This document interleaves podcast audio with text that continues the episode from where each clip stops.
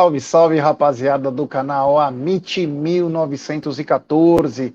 Está no ar mais um episódio do Tá na Mesa, um Tá na Mesa festivo. O Verdão foi para mais uma final. E esse é o Tá na Mesa de número 502, como marca aí nosso querido Marcão Ribeiro. É, ele é fera demais. Um abraço ao Marcão aí que faz a contagem oficial. E hoje, né, eles estão sempre aí, estão batendo papo. Antes eu entrei por último aí, estão conversando muitas coisas, esses bastidores pegam fogo aqui do programa. Boa tarde, eu falo, é só o Palmeiras ir para uma final, o cara já vem com tatuagem, vem sem camisa. Falta respeito, daqui a pouco o YouTube bloqueia nós, porque tatuagem, assim, sem camisa, capaz que o YouTube bloqueia. Boa tarde, meu querido Egídio de Benedetto. Boa tarde, meu querido Gerson, boa tarde, Zucão, boa tarde, família, tudo bom para vocês? É, mais uma final, né? Mais uma final merecida, Palmeiras merecida mesmo ir para essa final. E vamos falar bastante desse jogo, né? Teve polêmicas, tem muita coisa para se falar desse jogo. Vamos falar disso aí, Jé. É isso aí, grande Egílio de Benedetti e ele, que também está muito contente porque o Verdão chegou a mais uma final. Boa tarde, meu querido Zuco De Luca.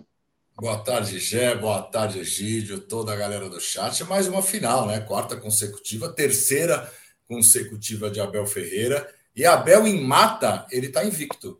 Em mata, jogo único, ele tá invicto, Gé. Vamos lá falar de Palmeiras. É, e o Rogério Senna em troca-troca também está invicto.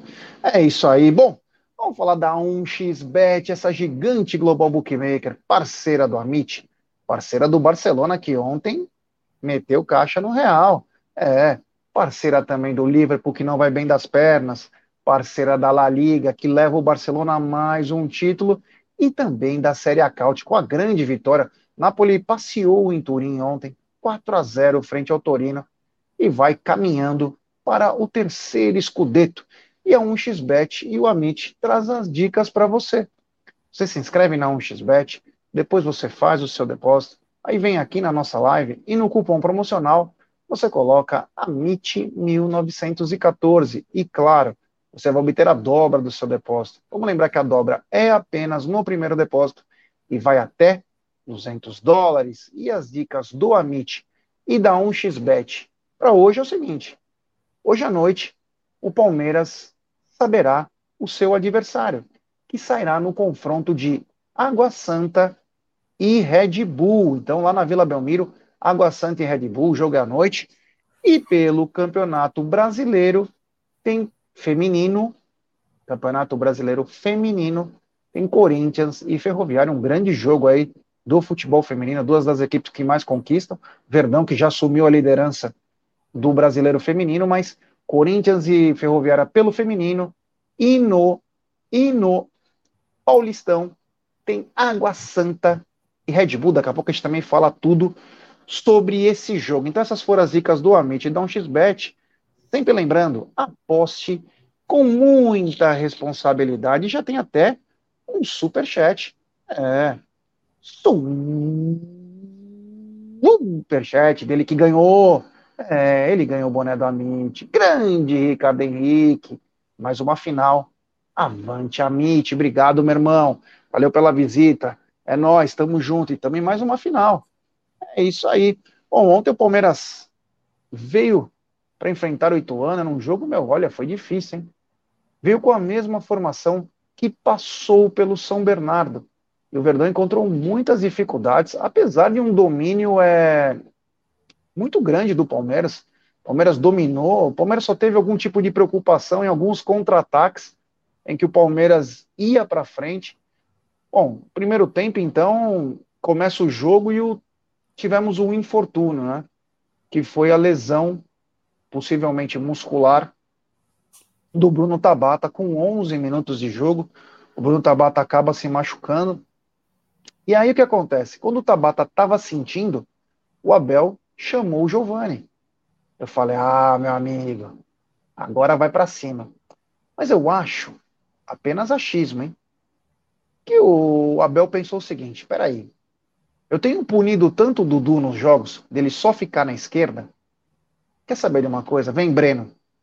E o Breno atuaria pelo lado esquerdo e colocaria o Dudu pelo lado direito. E foi exatamente o que o Abel fez. Ele pediu para o Giovani sentar, o Breno deu uma acelerada no, no aquecimento e acabou entrando no lugar do Tabata. E foi o próprio Breno, num cruzamento, que perde a primeira grande chance numa defesa espetacular do Jefferson. Jefferson Paladino, como que é o nome dele? Jefferson, goleiro. Esqueci o sobrenome dele. É, também esqueci. esqueci. Jefferson. É. Bom, Jefferson. É, depois se a galera falar aqui, eu, é, alguma coisa Dibo, Dino, o Jefferson é, fez uma grande defesa e o Palmeiras começou a martelar o time do, do Ituano. Mas o time do Ituano jogava todo mundo atrás da linha da bola, o que trouxe muita dificuldade. Paulino, obrigado, pessoal. Obrigado ao Wellington, ao Marcos e ao Alexandre, o, Jefferson Paulino. E o Palmeiras encontrava muita dificuldade porque ficavam todos atrás da, da, da, bola. Então, a marcação ficava muito, muito fechada. E você não achava espaço. Palmeiras tentava pelos lados, conseguiu por chutes do tanto do Gabriel Menino quanto do Veiga. O Veiga deu uma taraivada lá que o, o Jefferson fez uma grande defesa. O Gustavo Gomes quase fez de cabeça, mas o Palmeiras não encontrava muito. Chegava pelos lados, principalmente o Palmeiras teve cinco, seis escanteios no primeiro tempo. Fazia tempo que o Palmeiras não conseguia tudo isso num primeiro tempo. Mas o Ituano teve apenas uma oportunidade, mas só deu Palmeiras, porém sem muita efetividade meu querido Egílio de Benedetto no primeiro tempo. É, no primeiro tempo, o Palmeiras começou como nós já esperávamos, né? Indo para cima do Ituano. E quando deu aquele eh, infortúnio realmente do, do, do, do Tabata, que sentiu a coxa, e o Abel uh, foi lá com, quando ele foi lá cochichar com o Abel, imediatamente o Abel chamou o Giovani, colocou o Giovani para aquecer. Nós já logo pensamos que realmente ele tinha tido algum problema e ia ser substituído, e foi isso que aconteceu.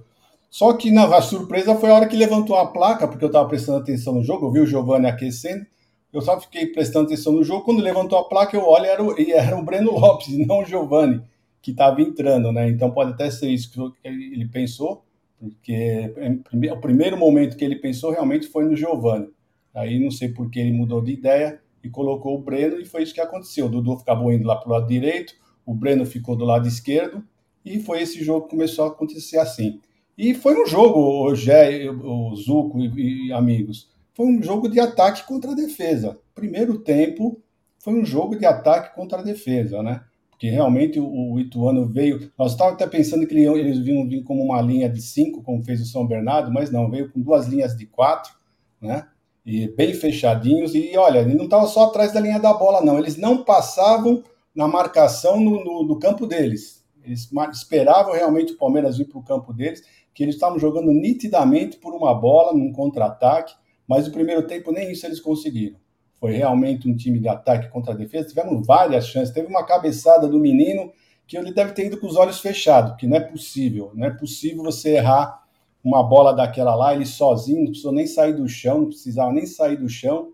Ele deve ter fechado os olhos e errou a cabeçada por isso e outros, né? Teve aquele lance do Breno Lopes que o, o, goleiro fez um milagre, fez uma coisa, ele deu no contrapé do goleiro, o goleiro tirou com a perna esquerda assim, foi fantástica a defesa do, do goleiro, né? E outras chances, teve chute do, do, do, do, Rafael Veiga, o Rony num cruzamento de bola chegou um segundo atrasado, também ela estava quase certo, e teve outros aí, teve outras jogadas. Primeiro tempo, realmente, acho que foram eu tenho aqui marcado 14 finalizações e uma só do, do, do Ituano, e foi, a do Ituano foi logo no comecinho do jogo, um chute fraco, sem problema nenhum para o Everton. Né? Então, o primeiro tempo foi isso. Foi, sinceramente, estava faltando a bola entrar, né? Estava sendo já injusto esse placar no primeiro tempo, que o Palmeiras já merecia, que era um jogo de ataque contra a defesa, já.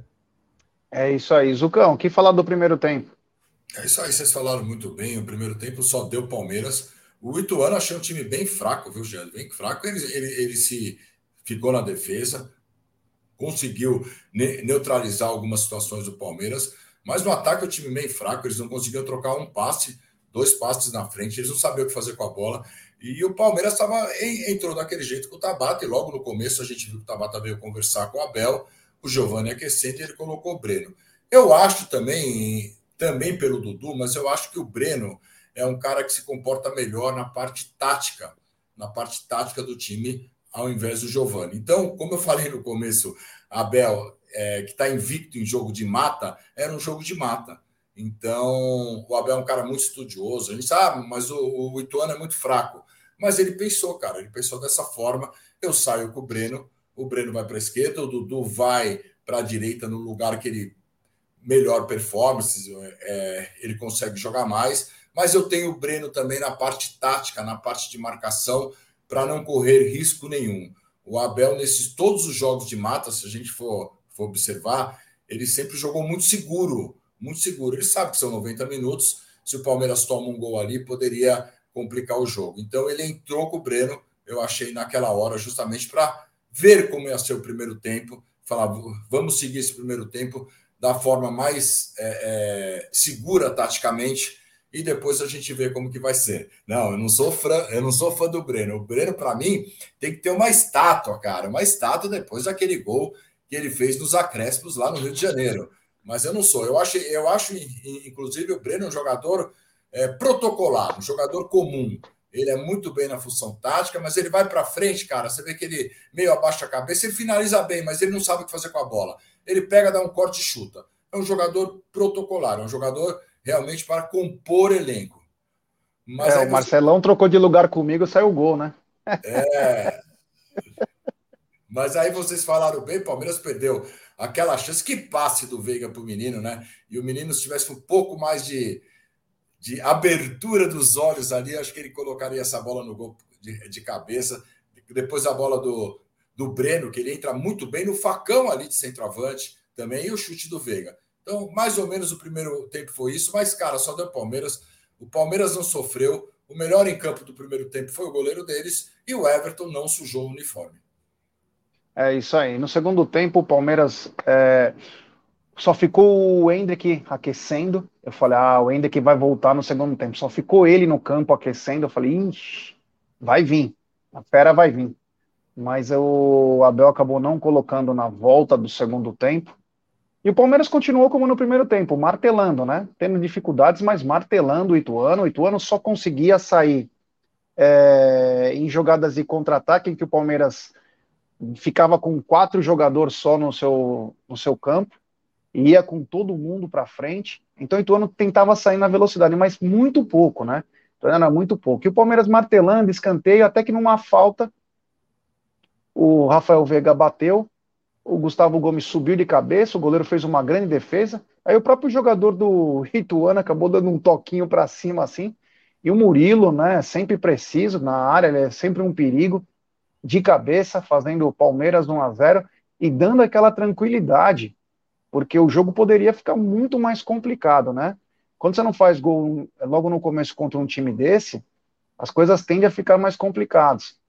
Então, o Palmeiras faz o gol, dá um pouco mais de tranquilidade para o time, para o Abel, e o Palmeiras começa a trabalhar um pouco melhor a bola. Porém, eu notei que o Palmeiras ia muito para frente. O Palmeiras fez igual como fez contra o Atlético Paranaense na Libertadores. O Palmeiras não precisava daquilo, mas o Palmeiras estava indo. O Palmeiras ia para frente e dava os contra-ataques. Tanto que o Ituano teve até mais oportunidades no segundo tempo. Por quê? Porque principalmente pelo espaço que o Palmeiras dava. Não porque eles estavam fazendo um puta trabalho, não. O Palmeiras ia para frente para tentar fazer gol e os caras estavam vindo nos contra-ataques. É, enfim, o Palmeiras continuou martelando, não conseguia. O Jefferson lá pega muito bem, belíssimo goleiro. Aí teve um lance que chama atenção, né? O cara quase quebrou o Zé Rafael no campo deles. O árbitro não deu a falta. Depois a gente fala da arbitragem. E o, o João Martins ficou. O Abel também ficou possesso, mas o João Martins, ele quase ele comeu uns sucrilhos de vidro antes de falar com o técnico, com, com o árbitro. E aí o Flávio Rodrigues de Souza, o afetadinho, o expulsou. Aí o clima ficou meio. Aí a torcida deu uma aumentada no volume também, porque o jogo estava um pouco morno. A torcida tava, não estava naqueles dias que você fala, hum, tá, tava meio morno. E aí o Palmeiras foi trabalhando a bola e começaram as substituições, né? Aí começou a vir, veio o Fabinho, veio o Mike. Os dois entraram muito bem. Na minha opinião, entraram muito bem, Fabinho e o Mike. Fabinho parecia um senhor jogando. É uma diferença discrepante do Fabinho pro Jailson. Mas é abissal. E aí entrou o, Navarro também. O Navarro entrou em campo, entrou muito mal. Muito mal. Primeira bola e deixa passar por baixo do pé dele, um lance bizarro. Só bate cabeça. Então, enfim, né? O Palmeiras é, acabou, entrou Navarro e o Jailson no final. O Palmeiras continuou cozinhando lá os caras, sofreu dois, três lances de perigo, mas também quase fez gol. E fomos a mais uma final. Egidio, e o segundo tempo, meu irmão? É, no segundo tempo, o, o, o, Palmeiras voltou como, como terminou o primeiro, né? Voltou com a mesma formação, né? Mas o Ituano, no comecinho do jogo, os primeiros cinco minutos, o Ituano que surpreendeu o Palmeiras. Foi um pouco para frente, criou alguma, algumas coisas, alguns lances, mas depois desses primeiros cinco minutos, eles voltaram ao normal, voltaram a marcar no campo de defesa, esperando o Palmeiras, e é isso, os contra-ataques deles que surgiram foi por isso, porque eles realmente estavam esperando o Palmeiras no campo deles, esperando um erro, um erro de passe que aconteceram, por isso que, que ocorreram esses, esses contra-ataques, né? Que o Palmeiras correu esse risco, mas o Palmeiras precisava fazer o gol. Precisava fazer o gol, e aí, aos 12, 13 minutos, aconteceu o, o gol do, do Murilo, né?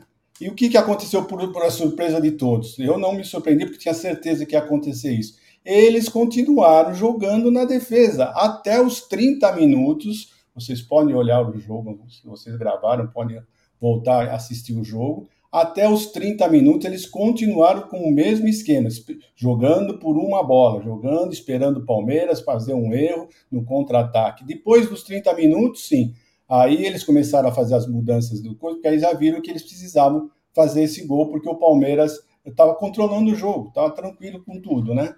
E o Abel aí também começou a mexer. O Abel foi mexer depois dos 35 minutos, porque não, não tinha por que mexer. O time estava jogando da mesma maneira do que o primeiro tempo, eles não estavam não estavam tendo nenhuma chance de gol, mas aí quando eles começaram a fazer as substituições, vieram para cima, mudaram a postura, aí o Abel começou a fazer as mudanças dos jogadores, trocou o Dudu pelo Mike e trocou o menino pelo Fabinho, que entrou muito bem.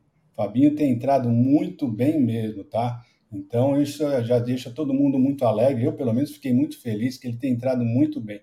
O Mike entrou bem já, já há algum tempo que ele costuma entrar nessa posição, assim, para tentar segurar também um pouquinho mais o ímpeto do, do, adversário. E a substituição que foi feita aos 43 minutos, uh, ele já tinha. Quando eu vi o Navarro lá na, na beira do gramado, eu logo pensei no jogo passado, que ele deu a mesma explicação ele colocou o Navarro em vez do Ender, porque o Navarro é mais alto e vai, eles iam começar a jogar bola na área, né? foi a mesma explicação. Mas é uma dor no estômago você ver o Navarro aquecendo para entrar. Tá? Infelizmente é isso que acontece. E o Jailson, eu acho ele está tá muito estabanado, ele já entra todo estabanado, correndo, não marca, não tem mais posição para ele, parece que ele, sabe, não sei, infelizmente esses dois realmente estão precisando treinar um pouquinho mais, viu?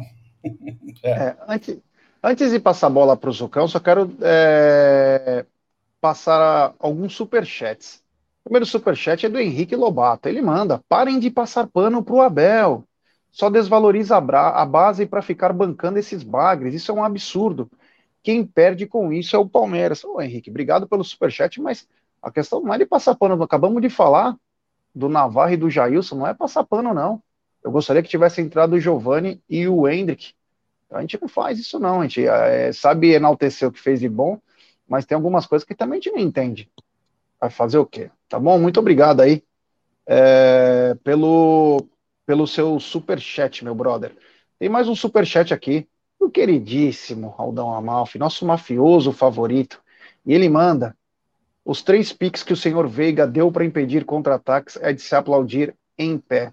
O Veiga foi muito combativo também, ajudou, porque o Palmeiras, foi o que eu falei, o Palmeiras ia para frente e tava deixando. Mano, tava, eu falei, cara, uma dessa dá uma zica aí, né?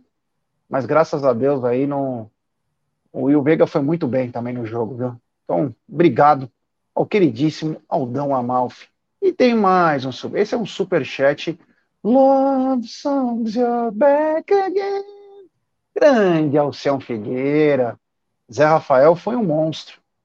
Peço licença aos amigos para deixar um beijo ao amor da minha vida. Hoje fazemos 25 anos de casada. É, o Elson que saiu em bodas de prata, né? Foi lá viajar na praia, eu só vi as fotos, ele não parava, ele era uma máquina, uma máquina de tirar foto. Ele e sua esposa curtindo esses momentos. Parabéns e muito merecido, meu querido Elcião Figueira. É, é isso aí, o bom da vida é isso, estar com quem você ama em momentos importantes. E claro, não esquecer de falar do Palmeiras, né? que é muito, que é importantíssimo. Tem também mais um superchat do Andrei Gregório. Ele manda, tirando dois, três nomes úteis do banco, não temos peça de substituição. Tenho medo do desgaste dos titulares na temporada. Reforços nível titular para já. Concordo plenamente com você. Daqui a pouco também nós vamos passar a agenda do Palmeiras em abril. E preocupa sim. E preocupa e muito. Mas nós vamos falar daqui a pouquinho. Zucão, seu segundo tempo. É isso daí, Gé. Mas eu também pensei que o Hendrick viria para o jogo no lugar do Breno. Eu falei, agora que ele viu o primeiro tempo, que o Ituano, o Ituano não vai para frente, realmente não precisava do Breno como, como parte tática para marcar. Eu falei, ele vai colocar o Hendrick, o Hendrick ficou aquecendo no intervalo, mas aí ele não coloca o Hendrick e começa. Aí eu falei, até falei para o Rafa, ele vai esperar uns 15 minutos, aí ele coloca o Hendrick. Aí saiu o gol aos 12 minutos, 12, 13 minutos, aquele gol do Murilo, naquela bola lá do. Uma falta do Veiga, mais uma assistência do Veiga aí, e uma assistência do zagueiro também que deu para o Murilo. Aí o Palmeiras faz o gol, o Egídio foi muito bem quando ele fala que o, o Ituano fica do, a mesma postura. Eu até comentei com o Rafa: o Palmeiras não precisa ir para frente, é só tocar a bola lá atrás. E uma outra vez o Palmeiras tocava a bola lá atrás e os caras não iam para frente. Impressionante. Eu falei, cara, é, é, se a gente ficar tocando a bola, vai acabar um jogo 1 a 0 e ok. E aí, cara, é, é, aquela coisa, é 1 a 0 é, é uma vantagem mínima, o jogo vai ficando perigoso. Não é que fica perigoso, a gente tinha todo o controle do jogo, mas o jogo vai ficando perigoso por uma possível bola parada, é, um escanteio, um contra-ataque que eu vi o menino, às vezes, displicente. O menino tem aqueles lampejos que acha que é craque, cara. Ele é um grande jogador na frente, mas às vezes ele acha que é craque. Então, ao invés de fazer o passe mais curto, mais simples. Tomou uma chamada do Abel, hein? Nossa. Ele, tem, ele tenta, e ele gerou, ele gerou aqui naquele passe que ele errou, ele gera um contra-ataque. Abel, na hora, fez e, e trocou. E trocou, porque não pode, é um jogo é um jogo, é um jogo que você tem toda a atenção. Mesmo sendo um time muito mais fraco, a gente tem toda a atenção. E aí ele coloca o Fabinho, que o Fabinho, para mim, muito bem. E ontem, cara, eu visualizei o time com um volante Fabinho. Não necessariamente Fabinho, mas pode ser o nome X, o Y, outro volante. E aí você coloca o Zé Rafael, que na minha visão é o melhor oito do Brasil hoje, disparado. O Zé Rafael, como oito, é o melhor oito do Brasil e hoje está jogando como cinco muito bem também, muito bem. Zé Rafael muito bem nessa posição, mas você acaba perdendo um jogador que rouba aquela bola já na parte de ataque do time, e o Palmeiras chegava muito mais rápido que o Zé Rafael um pouquinho na frente. Então, ele, quando ele coloca o Fabinho, o Zé Rafael muda de posição e o Fabinho muito bem, só de primeira, sem filura, sem nada. Muito bem. E aí, cara, aí veio a preocupação aos 43 minutos, quando ele troca. Aí nós temos sete minutos de acréscimo. E aí eu pensei, falei, cara, é... Tomara que não aconteça nada, mas e se, e se acontecer alguma coisa? Tirou o Veiga, tirou o Rony, jogadores que poderiam bater até o pênalti. E aí entra Jailson Navarro. Ele, eu não entendi essas substituições, não entendi. Eu confio plenamente no Abel. Claro, o Abel sabe muito mais que a gente, mas realmente eu não entendi. O Hendrick podia fazer esse movimento tranquilo, igual o Navarra. Pegava a bola lá na frente, marcaria muito mais. Não é pela altura do Navarro, porque eles mesmo no, na bola parada, o Navarro não ia para a área para defender. Então, a do Navarro não tem explicação nenhuma, cara, nenhuma. Assim, eu não sei por que, que ele não colocou o Hendrick como centroavante, até o Flaco. Então, colocasse o Flaco Lopes. Às vezes, sei lá, é centroavante por centroavante, vamos ver o que vai dar. Não sei se ele colocou o Navarro, porque ele fala na coletiva que ele já treinou como 10. Mas é, o importante é que passamos para mais uma final aí. Agora temos 14 dias aí de descanso o time. Claro, cinco jogadores vão estar fora, mas o Abel, eu acho que ele ele está procurando o sistema 4-4-2 mesmo. Ontem ele foi pego de surpresa na saída do Tabata. Vamos ver nesses dias o que, que ele vai arrumar, já.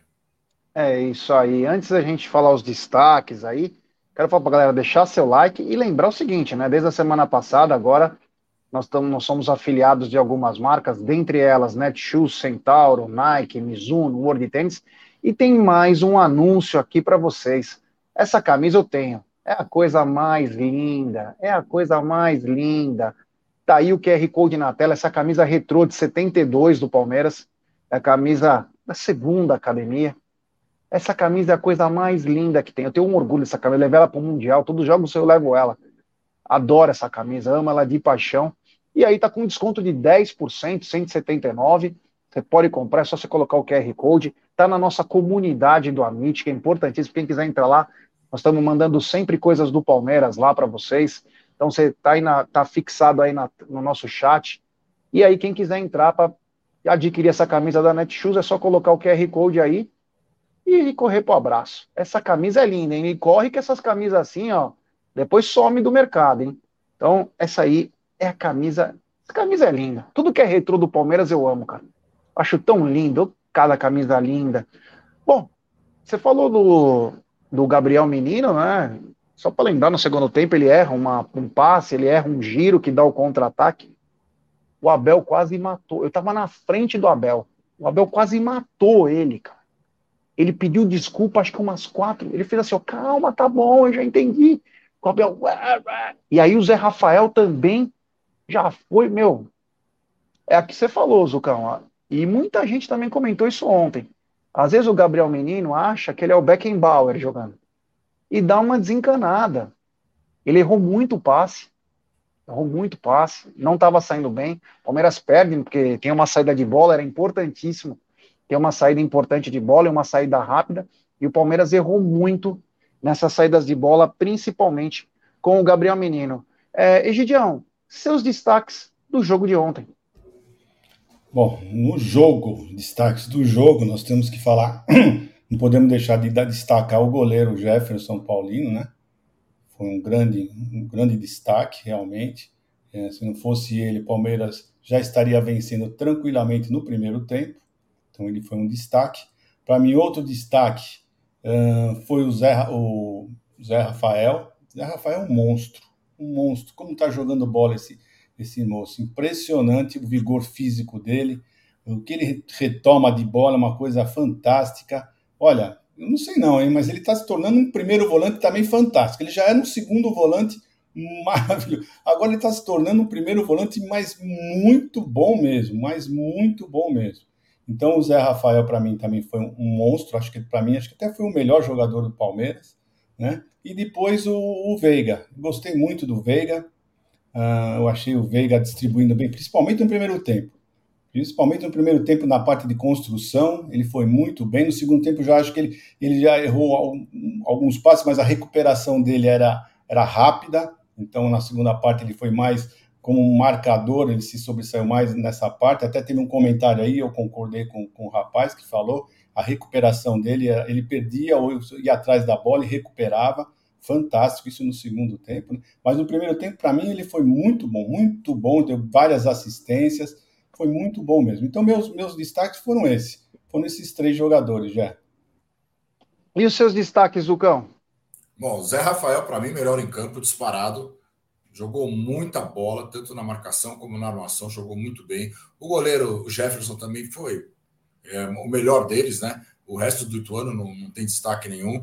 Eu gostei muito do Piquerez, cara. Eu acho que, que a zaga do Palmeiras, com o meio de campo, entrosou mais, a gente sofreu muito menos. Claro, o Ituano é um time mais fraco, mas a gente já havia sofrido bastante contra a Inter de Limeira, Ferroviária, outros times. E nesse jogo eu achei que estava mais encaixado, estava mais compacto ali, os laterais com o Zé e com o menino, já. O que nós é temos que se ressaltar, viu, Jé e, e, e Zuco, é a forma que o Palmeiras jogou quando o time é, joga bem retrancado. O Palmeiras jogou bem aberto. Talvez por isso também você tenha visto o Piquerez, porque o Palmeiras jogando bem aberto nas laterais, abrindo bem para abrir bem o, o, os jogadores da marcação, para espalhar bem os jogadores. Então nós temos que ver isso também, ressaltar isso também. A, a, o bom esquema tático quando o Palmeiras está jogando agora com times bem fechados. jogando. O Dudu tinha hora que eu pensava que ele estava matando a bola fora do campo, de tão rente que ele estava uh, na lateral. É, o Pedro Caixinha está aqui com a gente aqui, o técnico Red Bull. Pedro Caixinha. Eita, Zucão. O também, ontem ele tava de óculos escuros, tava cheio de apelido.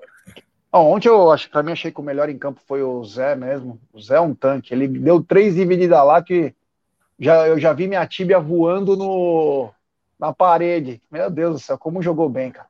Jogou muito bem. Rafael Veiga foi muito bem. Rafael Veiga, para mim, foi muito bem. Dos dois lados do campo, o que é mais importante ainda. Piquerez foi bem. Piqueires, porque o, o, Rocha fazia muito aquele reloginho em que ele ia como se fosse um terceiro e dava muita liberdade para o Piqueires, porque o Palmeiras precisava chegar do lado. E o que o Egídio falou foi muito importante. O Palmeiras jogou bem aberto, bem espaçado, para abrir um pouco a defesa do Ituano, que estava muito bem fechada, muito bem treinada pelo Gilmar Dalpozo, um bom técnico.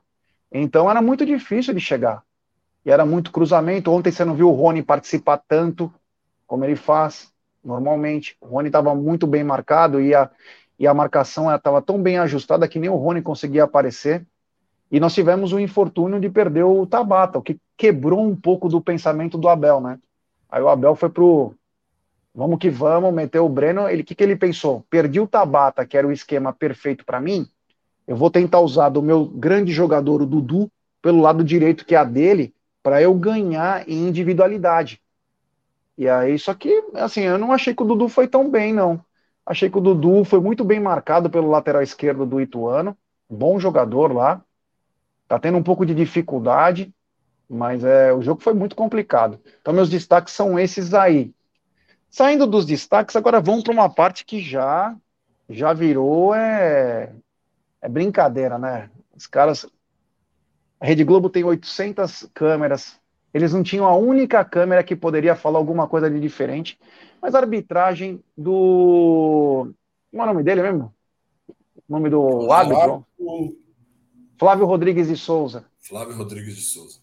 Queria que você falasse aí um pouquinho, Egidio, o que, que você achou da arbitragem do Flávio Rodrigues de Souza e do VAR, principalmente é, na termos disciplinares e nesse aqui também, que foi o, o lance do jogo. Bom, já é o seguinte, primeiro vou falar do primeiro tempo. Primeiro tempo, eu achei que ele foi até que foi bem.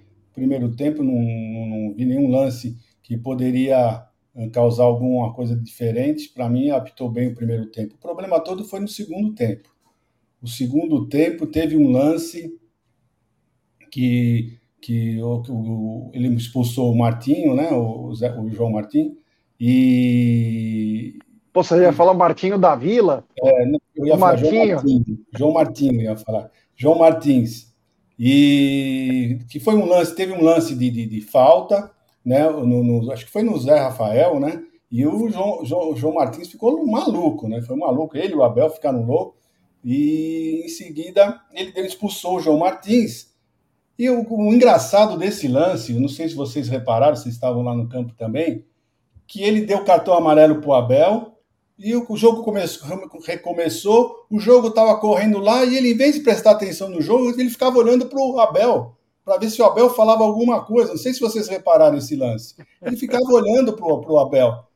Eu falei, olha lá, em vez de ele olhar o jogo, ele está olhando para o Abel, caramba. É impressionante. Então ele se perdeu, para mim, ele se perdeu depois de, de, do segundo tempo. Eu achei que ele já errou algumas faltas, inverteu. O Bandeirinha também estava muito ruim, não ajudou ele em praticamente nada né? E teve no, tanto é que no último lance o Bandeirinha foi um lateral para o Palmeiras e ele deu o lateral para o Ituano, né? Mas eles estavam completamente perdidos, se perderam no segundo tempo. Mas até, eu não sei se o pessoal falou alguma coisa depois do lance do gol, né? Alguém deve ter falado alguma coisa para eles e que escutaram que a, a, a, a, central do apito falou que foi falta esse lance e alguma coisa, talvez tenha perturbado a cabeça deles, que aí ele começou a se perder um pouquinho no jogo porque até então, para mim, ele estava indo perfeito. E o VAR não marcou nada também, porque não foi absolutamente nada nesse lance. Tá? Tanto é verdade que o zagueiro, quando cai, não, não reclama da falta, não reclama da falta, ainda dá uma assistência para o Murilo. Tá? Então ele só foi reclamar o zagueiro depois que todo mundo começou a falar, mas na verdade ele começou a pôr a mão, para trás, ele estava forçando o, o Gomes ir para trás e não teve falta, gente. Se isso aí for falta, o futebol está acabando. É, só para dar os créditos aí para o Alan do Fala Porco, que estava atrás do gol, então conseguiu pegar exatamente esse momento, né? Coisa que a Rede Globo tem as câmeras e, e não conseguiu ver isso, né? Essa dupla falta no, no Gustavo Gomes, o jogador que supostamente é seguro pelo Gustavo, que é mentira, ele agarra no Gustavo Gomes e o outro ainda empurra o Gustavo Gomes. Então, bizarro e um choro surreal. Depois a gente comenta sobre isso. Mas, Ozuko, o que você achou da arbitragem do Flávio Rodrigues de Souza? Ah, já vou falar para você, eu achei boa a arbitragem. Porque se ele tivesse mal intencionado, ou ele ou VAR, com certeza esse gol aí eles iam anular. Não foi nada, realmente não foi nada, mas ele teve, ele teve personalidade de, de dar o gol e o VAR também teve personalidade, personalidade de não chamar. Ele errou nessa bola do Zé Rafael, que o Zé Rafael recebeu uma solada, uma calçada ali, era falta no Zé Rafael, ele deixou o jogo seguir, e aí que o João Martins ficou louco, né? E foi expulso. O João Martins deve ter xingado ele de tudo quanto é nome. E o Abel, e o Abel também falando, o Abel não parava. Eu falei, ele vai expulsar os dois. E aí ele deu cartão amarelo para o Abel e tudo certo. Mas eu acho que fora isso daí não teve nenhuma polêmica. Eu acho que ele foi bem, cara. É, não, achei que o Flávio foi bem, né? É, aqui, o, o, momento que os caras explodem é aquele lance do Zé. E no gol foi perfeito. E no gol ele foi perfeito, né? Então, o afetadinho passou ileso nessa. E claro, ele deve ter escutado poucas e boas do João Martins e acabou expulsando, mas não achei. Agora, o que chamou a atenção foi que o, alguns canais aí, né, são tão inteligentes para pegar matéria de meme, para pegar um monte de coisa e não tem esse vídeo aí, né, que todo mundo tem acesso desse lance aí, que não foi falta, e usando, né, para falar que o Palmeiras chegou por um outro motivo, né, é uma choradeira de rival que beira o ridículo, né, deveriam trabalhar melhor, deveriam se, se planejar melhor, em vez de ficar acusando aí que, que foi falta, né? Inclusive, quem, quem que comentou, né, pelo que eu soube, foi a Fernanda Colombo, que é a esposa do Sandro Meirahit. É ruim que nem ele, sabe porra nenhuma, sabe porra nenhuma de arbitragem. Ela fala de acordo com o que a chefia manda, porque eu já vi várias vezes no jogo Palmeiras e Atlético Mineiro, ela falou uma coisa, aí mandaram ela avisar uma outra coisa, ela começou a mudar a história. Então, meu, para, vai, para que enfim, a arbitragem fez o que tinha que fazer e pronto. Bom, ontem tivemos, meu querido Zuco e Egidião, mais de 40.600 pessoas, proporcionando uma renda de quase 3 milhões e 200. Antes tem um superchat aqui do que, querido Diegão Venâncio. Ganhamos com gol de falta do Veiga, não falei? Falou mesmo. Falou mesmo. Falou mesmo. pior que falou a semana toda. É, meu amigo, obrigado, valeu. Estamos te esperando aí. É, ô, Egidio, acho que foi o recorde do ano, se eu não me engano, né? 40.600, proporcionando uma renda de 3 milhões e 168. Vai ser dividido, né? Tudo mais uma grande renda e um público espetacular, né? É, foi um, um público espetacular e ficaram faltando algumas, alguns, alguns camarotes, né? Eu fiquei prestando atenção por quanto que ia dar antes de sair o resultado, né? Fiquei olhando e vi que tinha alguns camarotes ainda vazios, né? E o, a parte também do Ituano tinha uma boa parte vazia, né? E isso já, só por isso a gente já sabia que não ia chegar aos 41 mil e alguma coisa, que é o recorde, né? Então, mas mesmo assim foi um bom público, muito bom público mesmo, né? A final, provavelmente agora a final vai bater o recorde do, do estádio, tenho quase certeza disso, que vão bater, porque do jeito que o Palmeiras veio esse ano, né, a torcida desse ano, uma média maior de 37 mil torcedores, então fatalmente a, a final uh, vai bater o recorde do estádio, não só do ano, né, que essa foi a do ano, então provavelmente vai bater a, o recorde do, do, do estádio. E já cá entre nós, merece, né, uma final merece um público bem grande e se Deus quiser estaremos lá. Grande público, Zucão, recorde do ano e podemos chegar até um pouquinho mais. Grande público, uma ótima renda, né? Uma ótima renda de valores também. 3 milhões, mais de 3 milhões. Esse dinheiro até dá aí já é para comprar alguém, né? Comprar pelo menos uma parcela de um volante, uma renda boa e, ter, e, ter, é, e teremos. Não, é, é parcelado, mas já, já é alguma coisa e teremos outra renda também na final.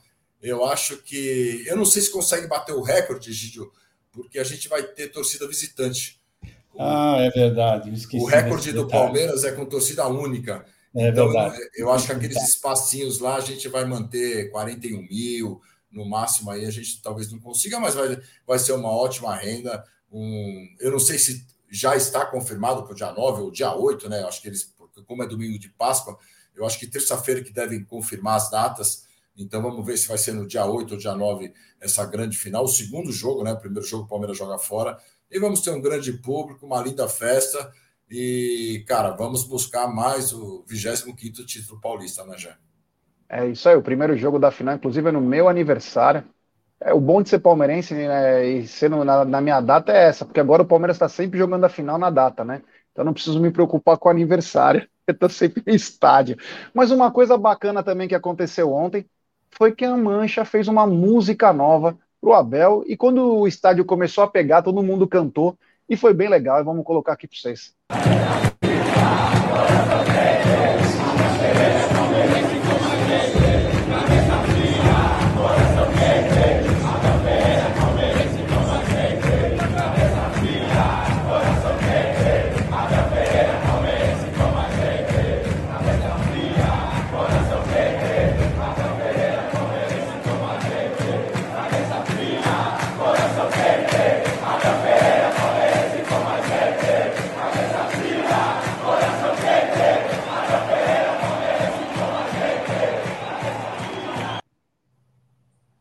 isso aí, ó, cabeça fria, coração quente. Abel Ferreira é palmeirense como a gente. Bacana essa música que a torcida fez, né, Egidião? Gostei, gostei bastante. Todo mundo cantou, facinho, e todo mundo cantou, e é merecida, né? É merecida. O Abel Ferreira merece todas essas homenagens. E realmente é isso. Ninguém. Olha, se tem uma coisa que ninguém duvida, é que o Abel Ferreira é palmeirense. Porque, meu, é o espírito do próprio palmeirense, é impressionante. Então, é, que ele é cabeça fria, que ele é cabeça fria, às vezes a gente duvida, mas que ele é palmeirense, toda certeza. É, o coração é quente, realmente, é isso aí já. Tem superchat do André Gregório, ele mandou o tal volante do Goiás de 22 anos. Que volante é esse? Nem eu sei, eu sei é do, Guarani, né? Acho que é do Guarani. do Guarani. Daqui a pouco a gente fala também do Richard Rios aí. Obrigado ao Andrei Gregório, é do Guarani, meu brother. Ô, Zucão, uma musiquinha legal, né? Legal. Que fizeram a do Zé Rafael há dois jogos atrás. Eu acho que todo jogador tem que ter música. Eu sou a favor disso. Eu acho que é legal ter música. Cada um tem que ter sua música. Quando o cara vai mal, canta só o nome. Mas quando ele tá melhor, começa a cantar a música de novo. Legal, né? É, tem que ter, sensacional. Até o Tabata, no começo era só Bruno. Agora já é Bruno Tabata. Já, já... Não, era Tabata é, foi Bruno, é. foi, começou Bruno, é, depois, depois, Tabata, agora, agora é Bruno, Tabata. Sensacional, e, e, eu acho que a próxima partida aí da final, o estádio inteiro vai cantar, porque ninguém sabia da música, ninguém conhecia a letra. Então, no próximo jogo vai ser sensacional. O estádio inteiro cantando Abel Ferreira aí vai ser muito bom. Eu também acho, cara. Eu adoro as músicas, eu acho sensacional para o jogador.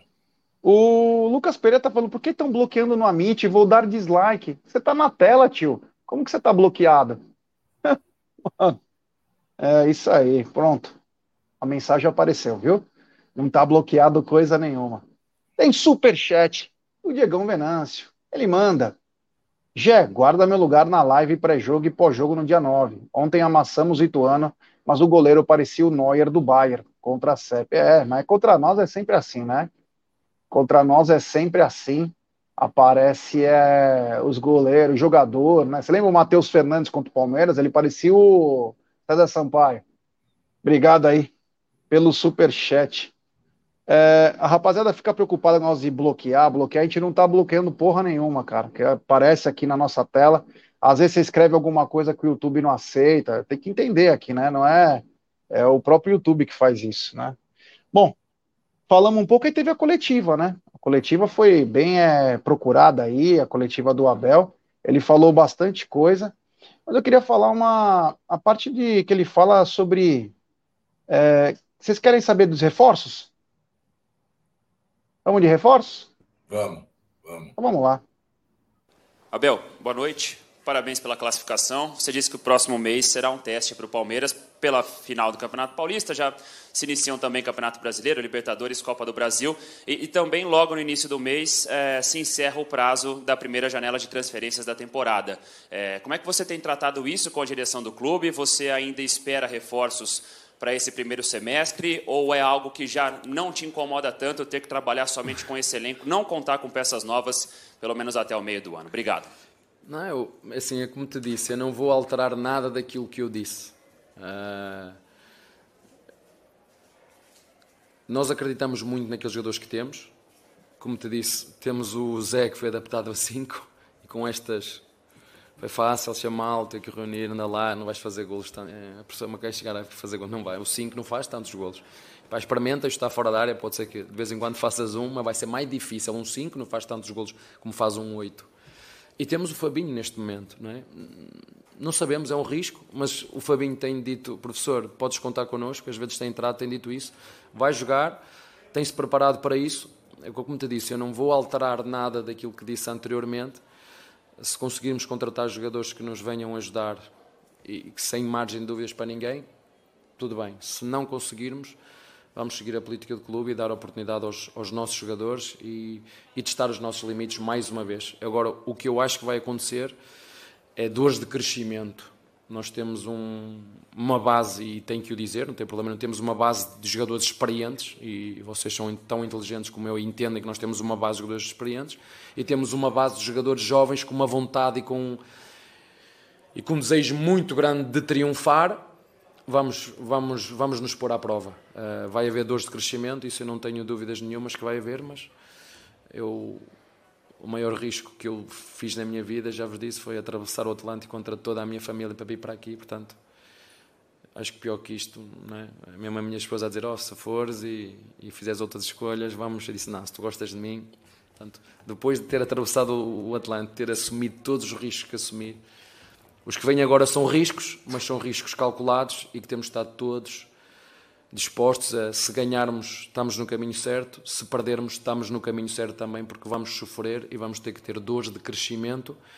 E o clube é isto: é um clube, como, como eu vos disse, com presente, com futuro, mas não altera uma vírgula daquilo que eu disse eh, para trás. Não, não vou alterar, não é? não é porque as coisas estão bem que eu vou fugir com o plano é verdade que nós temos, saiu o Verón, saiu o Wesley, saiu o Jorge, saiu o, o Danilo, saiu o, o, Dan, o Scarpa, saiu o Kusevic, saiu o, o Mariantiel e parece fácil, não é? Vamos testar os nossos limites, vamos testar os nossos moleques, vamos, vamos arriscar. tá? É, aí foi claro, ele, ele quis dizer, eu preciso. Olha quantos saíram, Egidiel, não foi nítido. Acho que ele parece que se desgastou e não fala mais, né? Não, só você não tá. Saiu fulano, Ciclano, Beltrano, né? Ele nomeou sete jogadores que saíram. Falaram, então vamos jogar com o que nós temos, vamos arriscar. O que, que ele quer dizer com isso? Que nós vamos jogar com o que nós temos. Né? Então, dificilmente eu acredito que vai vir alguém realmente né, com essas palavras que ele acabou de dar na coletiva, dificilmente vai chegar alguém hoje. E ele já deixou bem claro que ele vai contar com o Fabinho, né? E isso é importante ele contar com o Fabinho, porque o Fabinho realmente, ele já falou, várias vezes ele falou isso. O Fabinho tem mostrado para mim que, que pode, que tem condição de jogar no campo, né? Que tem mostrado no campo isso para ele. E ele está seguindo a mesma, como ele fez com o Vanderlan. Vanderlan foi a mesma coisa, ele foi até que ele falou, tomou a posição, e o Fabinho também tem isso. E vocês não vão se surpreender se um, algum jogo ou outro ele colocar Fabinho e Zé Rafael, voltando o Zé Rafael para jogar como segundo e deixando o Fabinho como primeiro, porque ele já deixou bem claro que ele tem dois primeiros volantes, o Fabinho e o Zé Rafael, mas não vai descartar deles jogarem junto não, viu, Zé e Zuco. Antes de passar a bola para o Zuco, só falar o superchat do Ricardão Henrique. Está claro que o Abel quer reforço, mas tem um certo cuidado para cobrar a presidente blogueirinha. Zuco, é... o Abel era nítido que ele queria jogador. Até ele enumera quantos ele perdeu e que não vê ninguém, né? É, ele deixou claro, né, Jé? Não vou, não vou mudar nem uma vírgula do que eu falei. Ele nunca pediu reforço, ele pediu reposição de atletas que iam sair. E aí saiu o Scarpa, saiu o Veron, saiu o, o Danilo e os outros jogadores. Cara, eu acho que agora ele só está pedindo reposição de dois jogadores. Dois. De todos esses que saíram, acho que ele quer uma reposição do Scarpa, mais um meia, e do Danilo, né? Esse jogador de ponta, o Verón, eu acho que até ele já desistiu dessa reposição. Mas para mim, esses três seriam as reposições que o Palmeiras precisaria fazer. Sai o Kutsevich, tudo bem, tem o Naves, tem o Luan, que pode ir lá tal. Sai o Jorge, a gente vai ficar com os dois laterais, não tem problema. Mas eu acho que essas três posições, ele vem pedindo há muito tempo essas reposições, e, e assim, e a gente viu que, que precisa, né? A gente viu que precisa. O Veiga está saindo super cansado de todos os jogos, ele não consegue terminar o jogo, porque ele está numa função também de marcação, de retomada de bola. Então, cara, a gente precisa de jogador. Ele deixou claro e ele falou: agora é um risco calculado. Todos sabem dos riscos, não só ele. Ele passou para a diretoria também que tem um risco. Ele deve ter colocado na mesa da diretoria e falou: ó, vamos assim, a gente corre esse risco de uma lesão, de um cartão, de não ter um Zé Rafael numa partida importante, de não ter um Veiga numa partida importante, vamos correr o risco? Então, é, é o que eu entendi da coletiva é esse, é um risco calculado. É isso aí. Vocês querem escutar sobre o que ele falou sobre a mudança de esquema? Bora. Vamos lá, então. Fala, Abel. Abel, boa noite. É,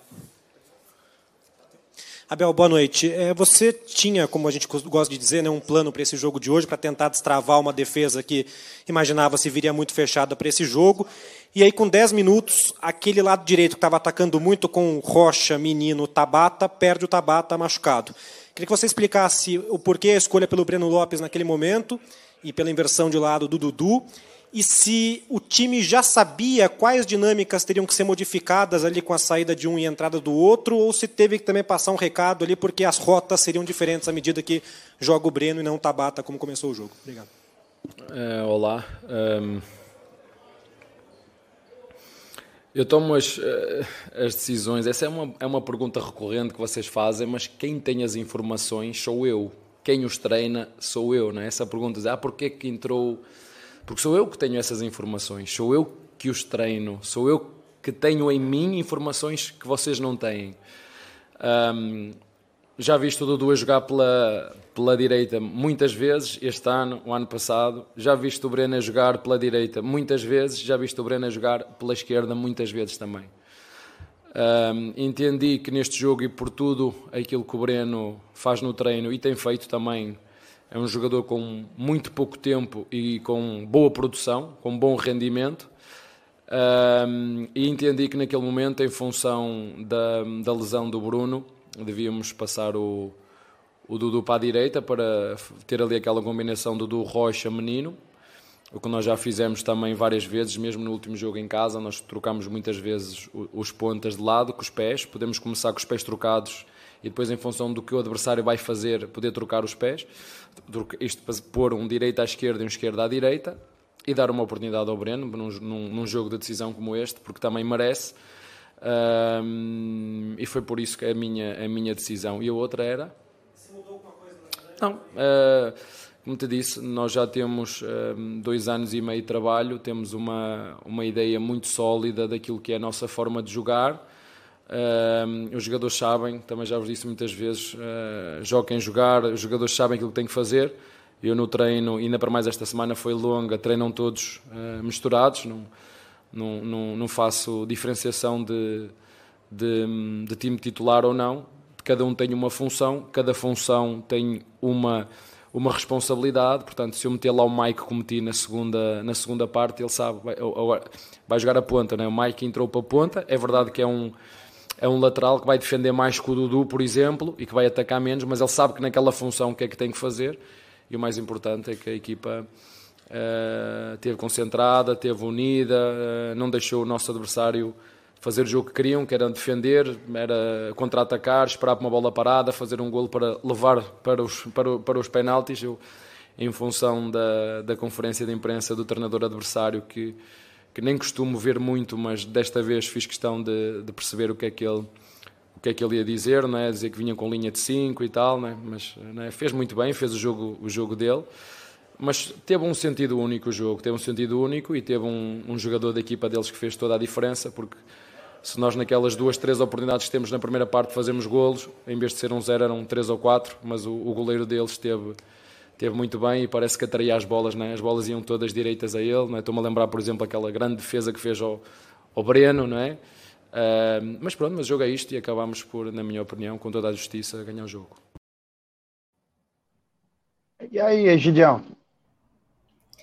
Não, eu acho, acho engraçado, né, ele falando aqui do Breno, nós estudamos o Breno, é isso, mas eu, eu acredito que nem ele estava, eu não sei se pegou ele de supetão, né, a, a, a contusão do, do, Tabata, né, porque, pô, ele colocou o, o Giovanni para aquecer, todo mundo viu o Giovanni aquecendo, então ele, quer dizer, não é que ele já sabia, né, se machucou, a primeira opção dele já era o Breno colocar para lá, né, porque ele colocou o Giovanni para aquecer. Então, realmente, enquanto estava o aquecimento, demorou um pouquinho para ele, foi aí que ele começou a, ficar, começou a pensar e mudou de ideia. Né? Mas a primeira opção realmente não era essa, não. Foi isso que deu para entender, o, o Gé. E aí, Zucão, ele mudou o esquema lá, ele falou, eu sei quem está bem e tal, mas quem que eles mandaram para levantar foi o, Giovani, né? Foi o Giovani, mas é o que eu falei no começo, cara. Eu acho que na hora ele pensou, é um jogo de mata, então eu não posso me arriscar, principalmente no primeiro tempo, se tomar um gol, tá? Eu acho que o Breno faz uma função tática melhor que, que o Giovani. O Giovani, pra, na minha visão, é muito mais jogador, é o cara que vai para cima, quebra a linha, mas eu acho que ele pensou nisso, cara. Eu, eu, eu tô muito na do Egídio. Ele não esperava a contusão do Tabata logo no começo, então aquilo foi muito de repente, aí ele teve que ter uma opção. Eu, eu, eu acho que ele fez a opção certa no primeiro tempo, acho que ele fez a opção certa. Ele fez uma, uma. ter o Palmeiras mais seguro na parte defensiva. Porque a gente sabe, é um jogo de mata, cara. É, é uma partida de semifinal para ir para uma final. Não é fácil. A gente acha que é fácil. O Ituano é bem mais fraco que o Palmeiras, mas são 90 minutos. Então, eu acho que ele fez a opção certa. Depois do segundo tempo, que eu contesto um pouco as substituições. Mas no primeiro tempo, eu, eu tô com o Abel, cara. É, ele falou bastante coisa, o Abel, hein? O Abel falou mais em meia hora aí. Mas eu vou colocar mais uma dele, que ele fala do Jailson, do Veiga, do Navarro. Eu acho que é bom pra galera escutar isso aí, que até certo ponto um pouco polêmica. Até em cima dessa sua resposta, Abel, dessa questão dos jogadores, um deles é o Jailson, né, o jogador que tem aí essa dúvida por parte do torcedor e você tem adaptado ele na vaga do Veiga. Olhando para o elenco do Palmeiras hoje, não tem um jogador para substituir o Rafael Veiga que, que você tem tentado com o Jailson? Uma característica diferente, até zagueiro ele já foi também jogado, é, já foi pensado de primeiro volante, segundo volante, agora um pouco mais Não, à frente. Tem, tem outro jogador que é o, o Jonathan, que é da base, e tem o Navarro que tem treinado também na posição de 10. Um, e nós neste, neste momento, quando eu decido meter o Navarro, tem muito a ver com, com duas questões. É um jogador que nos junta à equipa, é um jogador alto, é um jogador de pressão. Enquanto se metesse o Hendrick aqui, é um jogador baixinho, é um jogador de transição. E nós sabíamos que o adversário ia fazer isto, ia fazer muita bola longa, canto, bola parada. E o Navarro nisso ajuda-nos, eh, quer no ataque, quer na, na, na, defesa. É verdade, eu tenho, tenho trocado um bocadinho mais vezes o, o Jailson pelo, pelo Veiga e o Fabinho tem entrado também muito bem. Um, dar também uma palavra a ele ele está-me a dizer mesmo, cada vez que entra, confia em mim, e isso é muito bom, perceber que, que os moleques eh, que eles têm entrado, têm entrado e, e a dizer confia em mim. O Jailson, todos nós temos que entender uma coisa, é um jogador que fez o ano passado grandes jogos, que nos ajudou e muito, teve uma lesão, ter parado quase sete meses. Eh, eu deixei de jogar por causa de uma lesão daquelas. Eu é verdade que sou, sou treinador também devido a essa lesão, mas eu deixei de jogar por causa de uma lesão dessas. E sei o quanto difícil é retornar, não só pelo aspecto físico, mas também pelo aspecto mental. E tal como eu disse ao teu colega, hum, fico triste, não, não vou mentir, quando, quando hum, vejo uh, os nossos torcedores, para três ou quatro, ser tão críticos Uh, e quando outro, um ou outro jogador dos outros também comete os mesmos erros, não são tão críticos. Eu sei que isso faz parte, mas uh, o que eu digo aos nossos torcedores é quanto mais nós unidos estivermos, mais temidos nós seremos. Eles só precisam que eles os ajudem, só, mais nada. Eu sei o que eles fazem no treino, eu sei o quanto eles se dedicam, eu sei quanta qualidade eles têm, um, e se estão aqui é porque são bons, mas às vezes é preciso que eles próprios deem a volta ao texto, como deu o Tabata no último, no último jogo, tem que ser eles próprios a assumir. E às vezes ajudam. Um, um, erro, em vez de levar um assobio da bancada, vir um aplauso, é como nós na nossa vida particular, não é? Se eu estou na, vocês dizem aqui na fossa, não é? E vem um ao lado e ainda me empurra mais, não, eu ali se calhar preciso é de, um, de uma palavra mágica. Mas temos que entender, o torcedor é exigente e, os, e, eles têm que superar esse, têm que passar o que passou o Rony. Lembram-se do Rony? Eu já vi vídeos a rasgar do Veiga, do Rony, já vi. Não, não, não estava aqui, mas vi. Mas eles próprios conseguiram dar a volta ao texto. Conseguiram sofrer, conseguiram aguentar e conseguiram passar à frente dessas críticas Estou a falar do Veiga, estou a falar do Rony, estou a falar do Zé, estou a falar do Luá e podia ir por aqui abaixo. O futebol é assim, nós temos de estar preparados para isso, mas ajuda sempre quando uma palavra de fora, um incentivo de fora. Uh, isto é para nós também podermos melhorar um bocadinho, mas uh, de um modo geral eu acho que os nossos torcedores estão muito contentes com, com a, quanto a nossa equipa se dedica para lhes dar alegrias. E aí, Gidião? Vamos falar o quê, né? Ele falou que quando ele falou que tem o jogador sim, que ele falou, o repórter perguntou por que ele está tentando adaptar o Jailson, né? Que não tinha um jogador para jogar na, a função do Veiga e falou: não, nós temos, né? Tem o Jonathan, né? Que joga nessa, mas ele nunca coloca o Jonathan para jogar. Então será? Não sei se o Jonathan não está não tá correspondendo, né? E ele está insistindo com o Jailson. Tá pondo com o Jailson, tá vendo se o Jailson dá a volta por cima. Ainda bem que está colocando isso aí já no final do jogo, bem no finalzinho do jogo, porque ele corre um sério risco de o Jailson dar fazer alguma pataquada. Porque eu torno a dizer, para mim o Jailson ele entra estabanado demais para mim ele entra não guardando posição e sei lá, eu acho que, bom, como diz o meu querido Zuco, meu grande amigo, vamos confiar no Abel, né? É isso aí, o Zucão, o Abel falou que está testando, né? Ele testa o Jailson, testa o Navarro, ele só não testou o Jonathan na posição, tá tentando dar uma chance para ele também. Mas é, falou que está testando aí, está encontrando, está tentando encontrar opções para a vaga do Veiga também. É, eu confio no Abel, já ele é um grande gestor de grupo, mas nessa daí não dá, né, Abel? Até você, na hora que já, a primeira bola do Navarro, que ele deixa passar por baixo da perna, eu tenho certeza que você foi junto com a torcida. Ah! Eu acho que até ele fez esse A que a torcida inteira fez. Navarro já teve mais de 50 jogos pelo Palmeiras, oportunidade para jogar. Então, não é que ele entrou alguns jogos, tal, que está testando. Eu acho que o Navarro realmente não tem condição eu acho que ele poderia testar o Jonathan aí e também começar a relacionar o Luiz Guilherme. Por que não? Ele é novo, tal, mas às vezes está na hora. A gente não tem substituto para o Veiga. Quem sabe o Luiz Guilherme entra num jogo aí, agarra essa oportunidade, pega a camisa e, e surpreende todo mundo. É assim que funciona. A gente, tem, a gente tem que testar esses caras. Se não vem ninguém, se não vier ninguém, são esses caras aí. Então, cara, a gente sabe que vai ser difícil para frente. Então, eu acho que nessa, Abel, nessa eu não concordo com você. Eu confio, mas não concordo. Pô, é tem, uma, tem, uma, coletiva dele aí, né, que, que, que, ele falou do Kelvin e do Luiz Guilherme. Não sei se você sabe aí qual que é, a, que ele to, toca bem nesse assunto, que ele tá, que o Luiz Guilherme está treinando bem, que o Kevin também está treinando. Então, quer dizer, tem, tem Na de ontem. Tem, tem, tem, tem. Então amanhã a gente coloca essas partes no, aí. No, túnel. É, podemos colocar, até agora tem 14 dias de férias. É, Só isso dá... que tem. Só 14 dias. Tem que dar para colocar essa, essa coletiva, dá para a gente colocar pelo menos 10 vezes aí. A gente consegue colocar com bastante tranquilidade. Mas amanhã a gente passa outros trechos dessa coletiva. O pessoal tem falado do Richard Rios. Por enquanto, nada, apenas especulação. Tomara que não venha. Desculpa, Richard, você pode ser um cracaço. Tomara que não venha. O Palmeiras está precisando de um cara pronto. E essa coisa de ficar especulando todo o nome já encheu o saco. Então, eu espero que não seja. Ah, mas ele jogou, jogou bem um jogo contra o Palmeiras. Um jogo. Já tá para ser contratado? Pô, brincadeira, né? Olha o Guarani.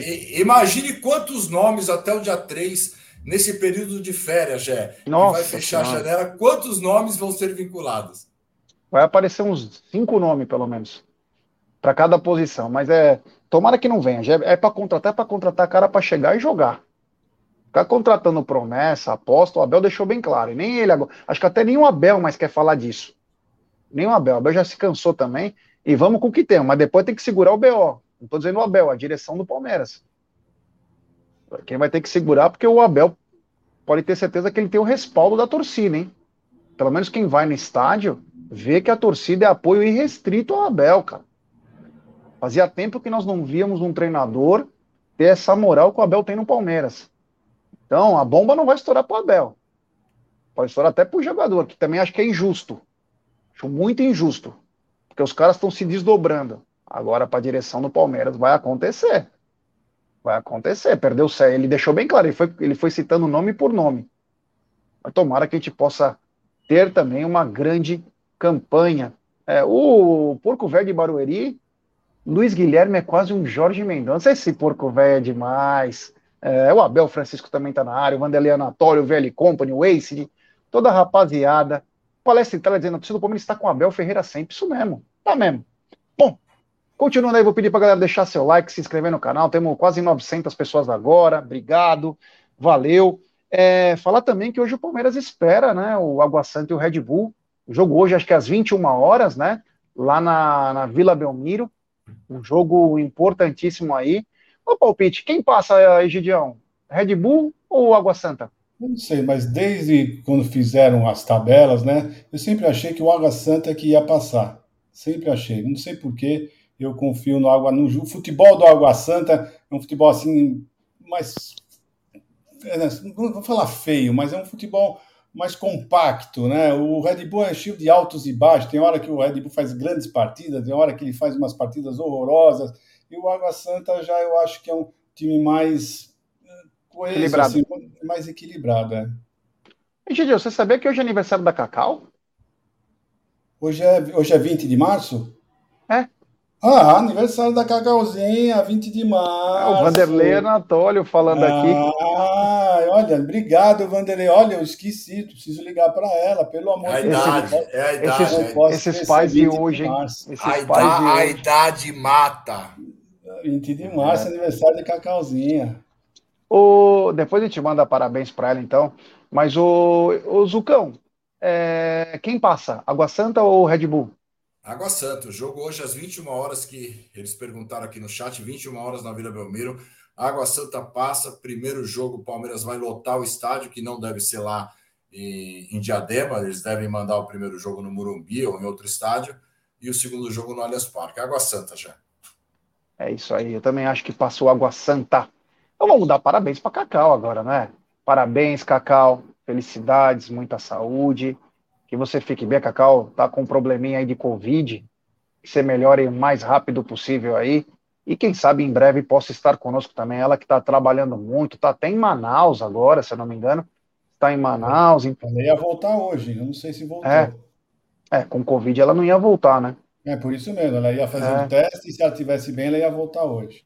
Então, parabéns, Cacau. Felicidades, Parabéns, Cacau. muita saúde. Nós te amamos. Fala aí, Egidio, você como pai postiço, fala, manda uma mensagem para ela, né? Ah, eu vou ligar para ela, mandar mensagem não adianta. Eu quero conversar com ela, ainda mais que ela estava lá sozinha, lá em Manaus. Ah, precisa ser muito carinho. É uma pessoa espetacular, maravilhosa. Olha, pessoal que não conhece a Cacau pessoalmente, é um doce de pessoa. Ela está sempre se preocupando com os outros. É impressionante. Ela, às vezes ela deixa de fazer as coisas dela para te ajudar, para ajudar o próximo. É uma pessoa muito prestativa. Olha, tem um coração de ouro. Coração de ouro. Eu fico tão chateado quando eu vejo, às vezes, alguém falando alguma coisa dela, porque não conhece a Cacau. Cacau é espetacular, um coração de ouro, uma pessoa maravilhosa, viu, Jé? É isso aí, Zucão. Vai dar parabéns para Cacau? É isso daí. Cacau, parabéns. Cacau é show, né? Cacau sempre é show. Parabéns, Cacau. Depois vou mandar uma mensagem também para ela. Um grande beijo aí no seu coração. E até mais, né, Cacau? Vamos, vamos aqui para a gente falar um pouco de Palmeiras. Logo, logo estará aqui. É isso aí. Então, parabéns, Cacau. Felicidades. Muita saúde para você. E tamo junto. E o Verdão que te, dê, te deu uma grande alegria também, né? Então é isso, rapaziada. Estamos chegando ao final. O Renato Motti perguntou se dá 5 mil hoje na Vila. Acho que dá sim, cara. Vai dar sim. Tem que dar, né, meu? Senão vai ser uma vergonha, né? Se não der 5 mil numa semifinal é, é meio bizarro, né? É, a torcida do Água Santa que veio num grande número no Allianz Parque. Diadema não é tão longe assim de Santos, não é o. Nossa! Deve ir pelo menos um, uma galera boa aí de Diadema, pessoal de Bragança também, que tem a chance de fazer sua primeira final já como Red Bull, não tinha feito. Então tem tudo aí para ter mais de 5 mil, acredito, acredito, eu, né? Vamos ver o que vai acontecer aí. Não dá nem 50 quilômetros até a Vila Belmiro de Diadema. É isso aí. Bom, estamos então chegando ao final de nossa live. Quero agradecer a todo mundo. Lembrar que hoje à noite tem live, só não sei horário, porque tem o jogo, tudo, então. O jogo mudou o horário, inclusive, então a gente vai ver aí, te fala para vocês, mas amanhã também tem, tá na mesa para vocês. Então, é, o Zuka, muito boa tarde para você. Que você aproveite bastante aí o seu dia. Hoje tem rapel aí em Jundiaí. Tem também o Iron Man é, em Brotas. Boa tarde para o senhor. Boa tarde, Gé. Boa tarde, Gé. Hoje tem reunião presencial, então é, é diferente um pouco. A toda a galera do chat, uma grande tarde para todos. E vamos lá, hoje ver quem vai passar para a final e amanhã a gente comenta aí Palmeiras e outro. Avante é isso aí. Boa tarde, meu querido Egide, vou te dar uma dica para hoje, hein? É o seguinte, se você não encontrar com a Cacau para dar parabéns, hoje à tarde tem um filme espetacular que vai passar na Record. Caçadores da Arca Perdida. Acompanhe, Gidião. À tarde. Deve ser um filme inédito, né? Nunca inédito. Ouvi falar, nunca ouvi falar, mas vou seguir o seu conselho. Se você falou que é bom, deve ser bom mesmo. Mas um jogo bom para a gente assistir se morasse perto da Vila era essa semifinal, né? Era um joguinho que se eu morasse lá perto, certamente eu ia assistir, que deve ser um bom jogo para se assistir. Então, pessoal, tudo de bom para vocês. Até amanhã, se Deus quiser. Com mais um Tá na Mesa, tá bom? Até mais. Valeu, galera. Muito obrigado. Até a noite, se Deus quiser.